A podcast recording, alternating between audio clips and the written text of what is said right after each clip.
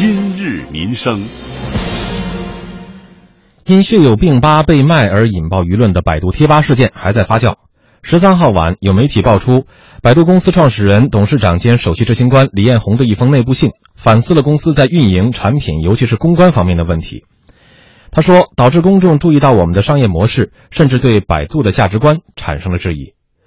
百度官方目前没有对这一内部信的真实性进行确认，但中央台记者庄胜春从相关渠道获悉，这份内部信最早发布在百度高管群当中，确为李彦宏所写。二零零三年，正是他本人提出了贴吧这一基于关键词的主题交流社区的想法。二零一一年，贴吧开始向移动端转移。来自百度的最新数据显示，贴吧注册用户已经超过了十亿，月活跃用户突破了三亿，总共有一千九百万个主题吧。二零一五年中，贴吧更进一步开放部分垂直类目的贴吧管理权限，交给有意合伙的企业付费运营。但就在这一为兴趣而生的产品开始寻找商业模式的时候，问题就出现了。今天下午，血友病吧吧务组成员、白血病吧吧主小白，这是化名，接受了中央台记者刘慧民的采访。去年的十一月，有一天我就是突然发现，哎，我们吧里的贴吧图像图标怎么不见了？被撤成一片白板了。然后贴吧的背景也不见了，也撤成白板了。紧接着我就看见大吧主头上出现了一个学友病专家，然后我就立刻知道这个是百度腾出来的广告位，我立刻就警惕到我们学友病贴吧已经被卖了。然后我就去请了中国学友之家的关涛叔叔，他来了以后不久就给百度的那个通道递交了他的自制材料，就要求认购我们，但是百度没有做出任何反应，直到一月六六。号那天晚上，我们全体吧务组突然集体被撤，来了三个空降吧主，这就是彻底卖掉了。嗯，小白说的空降的三位吧主，将原吧务组禁言，并删除此前吧里包含大量防骗知识的帖子。此后，原吧务组成员开始通过各种渠道发声，正是他们的呼喊，把百度推进巨大的舆论和价值观危机。尽管如百度所说。在引入机构合作者之前，也有吧主冒充医生行骗，利用职权来收呃删帖的情况。但是如今呢，百度收了钱，就强行让一些资质和动机存疑的机构来运营贴吧，这个问题的性质似乎就变了。目前，百度已经恢复了几位原血友病吧务组成员的身份，也给了北京血友之家罕见病关爱中心理事长关涛普通吧主的身份。但是在小白看来，他们仍然不掌握贴吧的管理权，百度的诚意有待检验。无论是否情愿，百度贴吧商业模式的探索必须暂停脚步。百度方面已经表态，将会全面停止所有所有病种类呃贴吧的商业合作。我们来听一下那份被爆出的内部信上，李彦宏他是怎么说的。我坚持认为，我们的价值观是好的，是高尚的。我们是亿万中国人最主要的信息来源。我们从来没有因为一个产品短期内没有盈利、没有收入就惩罚一个总经理。贴吧十二年都没有盈利，这不妨碍它仍然是百度的一个重要产品。相反的，我们会因为一个产品的用户体验不好而解散一个团队。最近的一个例子就是图片搜索，用户体验高于短期利润，从来都是我们的信条。但是具体到一些部门的执行上，还是有人为了短期的 KPI 和一些收入指标，放松对用户体验的追求，甚至对一些钻我们空子的个人和机构采取了掩耳盗铃式的容忍，这是非常危险的，是我们需要坚决整治的。百度贴吧此前还回应说，引入机构吧主，尤其是权威的机构吧主，是贴吧强化运营的方向。下午我们接到百度方面的最新消息，根据十三号百度贴吧和相关公益组织达成的初步协议，包括渐冻人等特别的吧种，将会由中华儿慈会等公益组织作为首批公益组织参与到病种类贴吧的共同合作建设。此外，百度发布的公益组织合作邮箱又于昨天收到大爱清晨等二十三家公益组织机构发来的合作意向。不过，具体合作细则的建立恐怕还需时日。怎么保证合作机构的权威性？怎么监管？这也存在难度。今天上午，国家卫计委新闻发言人毛群安在新闻发布会上表示，已经向百度进行了一些了解，希望进一步了解情况，并做出了以下的表态。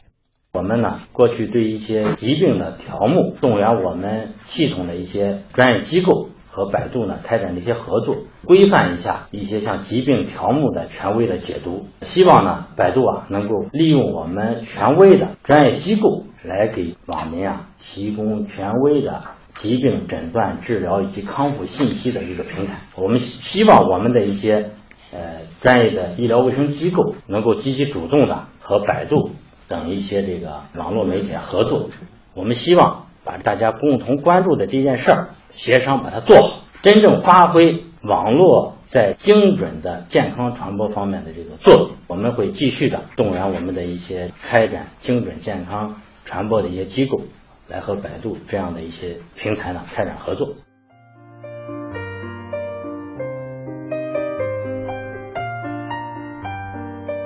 除了百度贴吧，百度搜索也带来了一些麻烦。北京瓷娃娃罕见病关爱中心等三十六家健康类公益组织日前是联名举报百度涉嫌发布了虚假医疗广告，并表示已经向北京市工商局寄出了举报信，并要求工商部门介入调查。举报信说呢，公益组织多次接到了患者因接收百度发布的虚假医疗广告而被骗的案例。对此呢，百度方面也回应了。所有在百度开展推广的企业都必须提供合法的资质证明。任何在百度开展网络营销的医疗机构都必须具备卫生行政部门颁发的医疗机构执业许可证。北京市工商局相关人士表示，如果收到投诉函，会按照相关的规定进一步展开调查核实。两位观察员对于百度现在遇到的这个麻烦怎么看？这是一个大麻烦吧？嗯，其实应该说，嗯，呃，我觉得可能这又涉及到一个商业底线的问题。呃，就像我们刚才也讨论过的这个，呃，很多的这个中国的上市公司，嗯，呃，这些企业一样，他们可能面临的一个共同的这样的一个问题。嗯，呃，我觉得关于这样的一个问题，呃，其实可能已经是由来已久。呃，我觉得。究竟是什么样的呃这样的一个领域是我们能够来攫取利益的领域，而究竟是什么样的底线是我们呃不能够拿它来换取相应价值的，哪怕是它在商业上是存在价值的。呃，我觉得其实呃从百度这个事情，我突然想到。我们在这个微信的这个朋友圈啊，包括这个微信群里头，我我最近被经常的被拉进了各种群，呃呃，这个比如说一些亲子群。呃，他会呃，就是说呃，我们大家是呃彼此熟识的这样的朋友，然后你进去之后呢，大家分享一些这个亲子之间的一些呃有趣的一些亲子的项目，我觉得其实挺好的，嗯，呃，是一个信息的一个互通、一个交流的一个非常好的平台。但是慢慢慢慢的，你就会发现哦，有点不对味儿了，因为可能从组织这个群的人开始，嗯，就一些商业味道出来了啊，就开始不断的给你推销各种各样的东西，包括我现在呃，比如说我们小区的业主群，就慢慢的就会变。成一个呃推销群，嗯，呃各种人都试图来进来，他他他，你说你说到这儿，我是顺带嘴必须说一嘴啊，我现在那个小区里面那个呃业主群啊，现在变成了一个转移矛盾群啊，就是本来是这个业主和呃物业好像有一些矛盾，但是后来呢，这个里面经常会有一些有一些人确实说了一些很奇怪的话，这包括有一些业主哈，最后呢就变成了业主在里面吵架啊，这么一个群了。我觉得他可能他他有没有商业价值啊？我觉得可能在很多人就是一些就是。这个很精明的商人的眼中，他确实有他的商业价值。比如说，你看一个群里头，呃，非常集中的，呃，这个一些就是有购买力的。呃，这样一些孩子的家长在里头，那么这些妈妈们，他们对孩子的这个花费上，只要有好的这样的一个，比如说游乐项目啊，对他们是不心疼钱的。呃，有也也有大把的时间，希望能够多陪孩子，有这样一个愿望，愿意陪孩子成长。所以在你这个过程中，如果说本来我们是一个很好的这样的一个交流的平台，但是突然有人觉得，嗯，这是一个可以建立在彼此的信任，比如说我是朋友拉进去的，彼此在彼此的信任，然后建立在你。这个呃人群聚集哈，是目标客户群非常非常集中。的这样的一个群体。那对不起，这个资源我得拿来用，我得拿来去做一个什么什么样的一个项目？呃，或者呃，比如说我们小区的这个群，本来是希望大家能够互通一下信息，甚至是比如说出现了一些呃自身权益受到损害的时候，我们能够互相的那个帮助，就是互相互相的取暖吧。嗯，能够能够帮助彼此的这样的一个平台。然后慢慢的有人觉得，哎呀，这个群。好啊，全是这个小区的业主啊，那我可以在里头卖点这个，卖点那个呀。嗯，慢慢的就会发现这样一个，你说呃，其实你这样的一个举动，其实有时候挺招人烦的，呃，但是你人家在乎吗？其实包括我们在业主群里头的时候，很多人明确的提出来，包括这个群主已经明确的说了，呃，如果是小区里头的业主，请你标注楼号，呃，如果不标注楼号的，一律给清出去。然后慢慢的过一段时间又有人进来了，嗯，所以在这样的一个过程中，你会发现，呃，这个你可能真的挣到钱了。有的业主他喜欢，比如说你一推销，他可能买一点，你真的挣到钱，你也真的实现了自己的某些商业目的。可是你你会让人觉得你特别没有底线，嗯，呃，就很招人烦，嗯，就是你这种招人烦的同时挣来的这个钱，到底对你有多大的意义？我觉得可能对很多人来说，他们根本就不在乎。嗯，啊，这这回到这个百度贴吧的这个事儿，嗯，我觉得呃，我们从小都知道一个哈，说这个人偷钱，什么小偷最可恶啊？说是去医院附近偷钱的人最可恶，盯着人家那点救命钱的人，那那那是天理不容。那你在这个百度贴吧，呃。通过出售这个吧主的这样的一个一个有影响力的这样的一个位置，然后大量的散布一些广告，完全是一个以盈利为目的的来引导别人的一个治疗方向，嗯，一个引导别人的治疗方案的。而且这次触及到的是血友病群，这个病应该说对大家知道，就是很多人是就是病了一场之后，家庭整个陷入一个困境，所以在这样一个情况之下，你你你参加进那么多的商业目的，你不仅是不仅是招人烦了，你就是。招人恨了，那你在这样一一个状态之下，你这个钱挣的是不是可符合你的商业底线？哦，这条底线到底在哪儿？我觉得，呃，有没有一个共识？我觉得这是我们需要去探讨的，和是或者是在现今的这样一个社会里，除了钱之外，我们的商业应该尽快的去构筑起一个比盈利能力其实同样重要的。或者是更重要的，尤其是像百度这种巨型企业，更是应该有这样的商业底线。我们刚才主要是从这个商业底线这个方面来探讨这个问题。而我们注意到李彦宏这封内部信里面提到了一个，就是说公众注意到我们的商业模式，甚至对百度的价值观产生了质疑。我觉得这应该是一个一个对于百度来说很严重的一个一个一个一次一个风险吧，或者说是一个危机。呃，钱通老师怎么看现在这个百度所处的这个危机这个漩涡呢？你。所谓的这种危机公关啊，嗯，实际上呢，首先我觉得是个态度的问题。那这个杨洋肯定知道一句话啊，现在网上特别流传的就是，我最爱看的就是你干不倒我，又拿我无可奈何的样子，嗯，对吧？被衍生出了无数的这种版本，嗯，呃，我觉得依赖不一定能带来信任，呃，这个依赖呢。更不意味着尊重，嗯，呃，确实是，就是说，对一个高依赖的一个产品，如果要是不能长久的以信任和这个更一个宏大的目标尊敬作为一个他自己公司的一个发展目标的话，那么我觉得早晚有一天，他还真的是会被人所抛弃。中国发展到今天呢，其实刚才杨超也讲了一个商业底线的问题啊。我们不妨，我觉得把这个目标再设的再高大上一些。我们这些特别需要能够让人尊重的公司，能够让人尊敬的公司，啊，能够为我们这现在的这样的一个商业环境和商业文化留下一笔正遗产的这个公司。嗯，或者如果我们要再往低低一点讲呢，就是呃这些呃经过了这些年的发展，风生水起，获得了巨大的。这个声誉和财富的人，在未来呢，和自己的子孙后代谈起来的时候，就是说，我们当年的这家公司是不会让这个呃你们觉得脸红的公司。嗯，所以不管是从高的标准来讲，还是从低的标准来讲，我觉得这都不是一个简简单单的一个所谓的危机公关的问题，而是。现在呢，我觉得该讨论我们需要什么样的一个公司，我们需要什么样的一个富豪，我们需要什么样的一个商业文化。嗯，啊，通过这样的一个讨论呢，嗯，其实是对我们今后的整体的这个更正向的一个商业的发展是会有有一个好处的。嗯，嗯，互联网发展到今天呢，无远佛界给我们生活带来了巨大的变化，渗透到我们的每个的角落。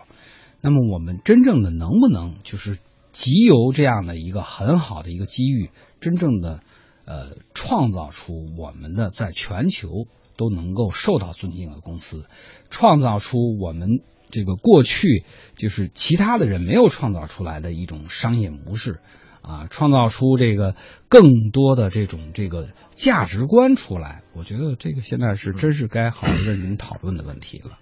的确，其实有很多人，包括这个移动上网了之后，拿出手机来访问的第一个网页，可能都是这家公司的网页。呃，试试能够能不能够打开网，也是用这个公司的网页来来试的。这个应该说是一种强烈的依赖，但是这种依赖它是建立在信任基础上吗？是建立在尊敬的基础上吗？这个还是有待商榷。杨超老师有话说。呃，我插一脚，我刚刚看到这个柳传志在说他的这个商业底线，我觉得特别朴素的一句话，他说他的商业底线就是不能祸害人。呃，我觉得这是很多说起来其实很就是话糙理不糙的一句话，很多的企业，很多的知名企业，呃，我觉得可能在。呃，本身的这样一个效益报表和你的呃这个这个底线上，我觉得做的并不好，或者说很难取舍。呃，我觉得如果说每一个企业都能把这样一句话，就是不能祸害人来作为它的底线的话，我觉得像这个这个市场能够清净很多。别祸祸人，别糟践人，啊，差不多一个意思啊。今日热议。接下来咱们看今日热议。这两天呢，有一个图在网上疯传，说呢一月份下旬的时候，安徽合肥要出现零下十四度的低温。气象专家说，这只是计算机模拟出来的结果，没有经过专家的修订，出现的可能性很低。纵观一下，现在很多人看天气、听广播的、看电视的少，大多数是从手机 APP 上面获得天气的信息。那这个天气预报的信息靠谱吗？我们来听中央台记者王丽的报道。从昨天开始，网上有传言称合肥将在二十二号、二十三号两天迎来大降温，不少网友纷纷转发这个消息。二十二号零下十四度，二十三号零下十二度，究竟这样的预测可信不可信？今天记者采访了安徽省气象台的专家，对这些预测进行解读。安徽省气象台领班预报员于金龙告诉记者，在二十到二十二号，整个这个过程的话，有一个冷空气活动。但是能不能降到这么低？从我们的这个目前的气象预报的这个资料上来看，出现这种可能性的概率低。事实上，天气预报有三个步骤：先是收集气象资料，然后计算分析，预报员订正后才能够对外发布。从时间上看，八到十五天的预测可信度值得商榷。就是计算机的直接模拟的输出结果，所以说它的可能没有经过预报员的这种订正，它可能。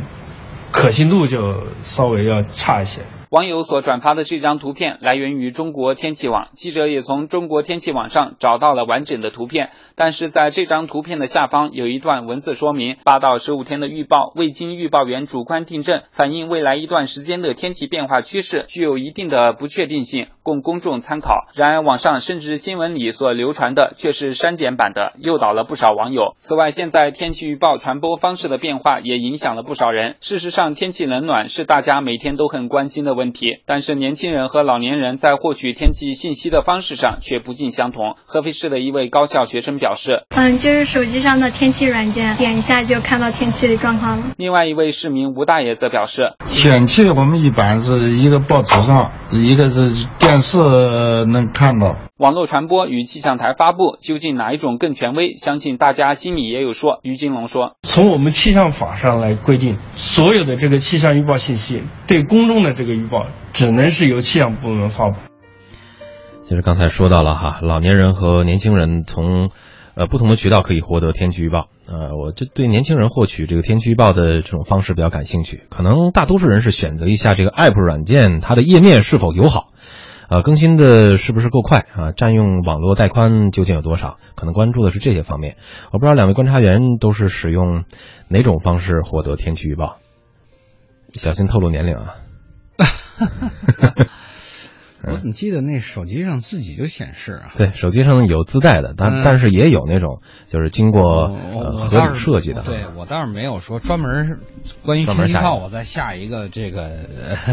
下一个应用软件啊，手机自带的也就差不多，我觉得也就够了。但是说起来啊，我觉得天气预报还是应该有一个正常的一个发布渠道。既然气象部门意识到了，就是现在在这个互联网的时代，在这个移动终端已经成。成为一个生活简直中间无无可切割的一个组成部分的一个时代，是不是我可以把我们的这个预报范围从过去的传统的方式，再往新的领域里边做一点扩展？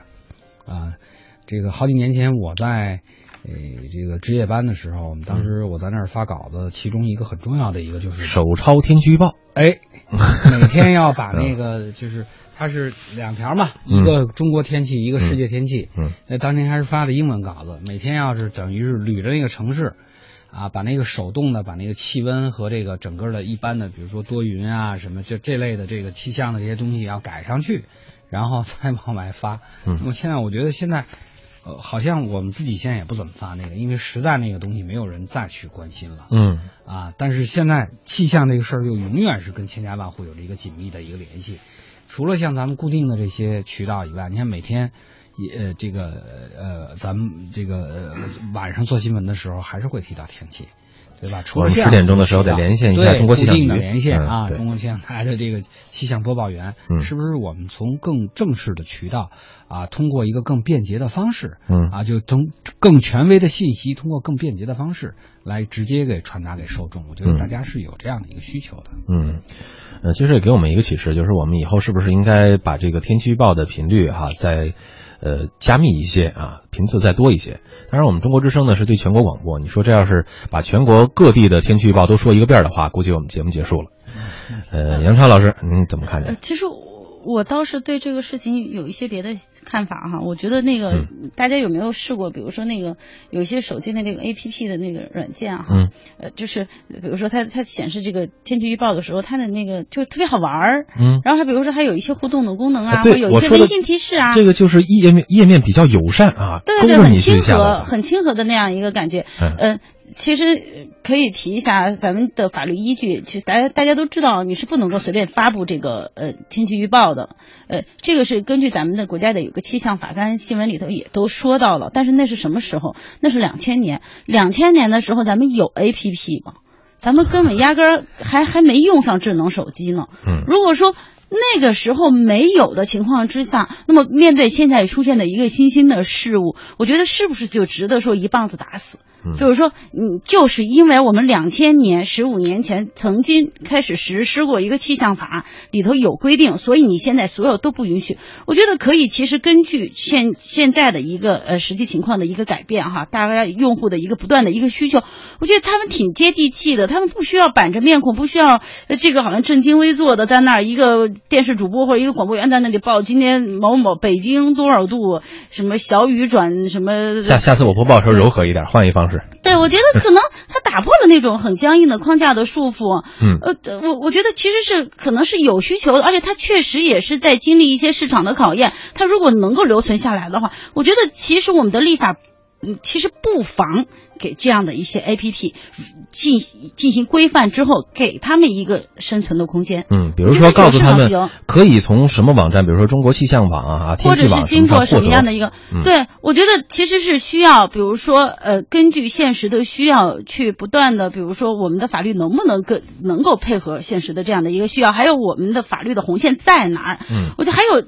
很多人其实搞不清楚，说什么样的行为才能够构成说向社会发布气象预报？说这这算不算违规？嗯，我觉得这个界限到底在哪儿？我觉得，比如说像气象局啊，他们是不是能够或者相关的立法机构啊，能不能出来说一说？或者说，呃，像针对 A P P 这样的一个新兴的事物，我们的这个气象法能不能进行进一步的修订？嗯嗯，能不能给大家一个更好的一个呃获得呃天气预报的这样一个渠道和一个用户体验？嗯，哎，我觉得这样其实可能会受到很多人的欢迎。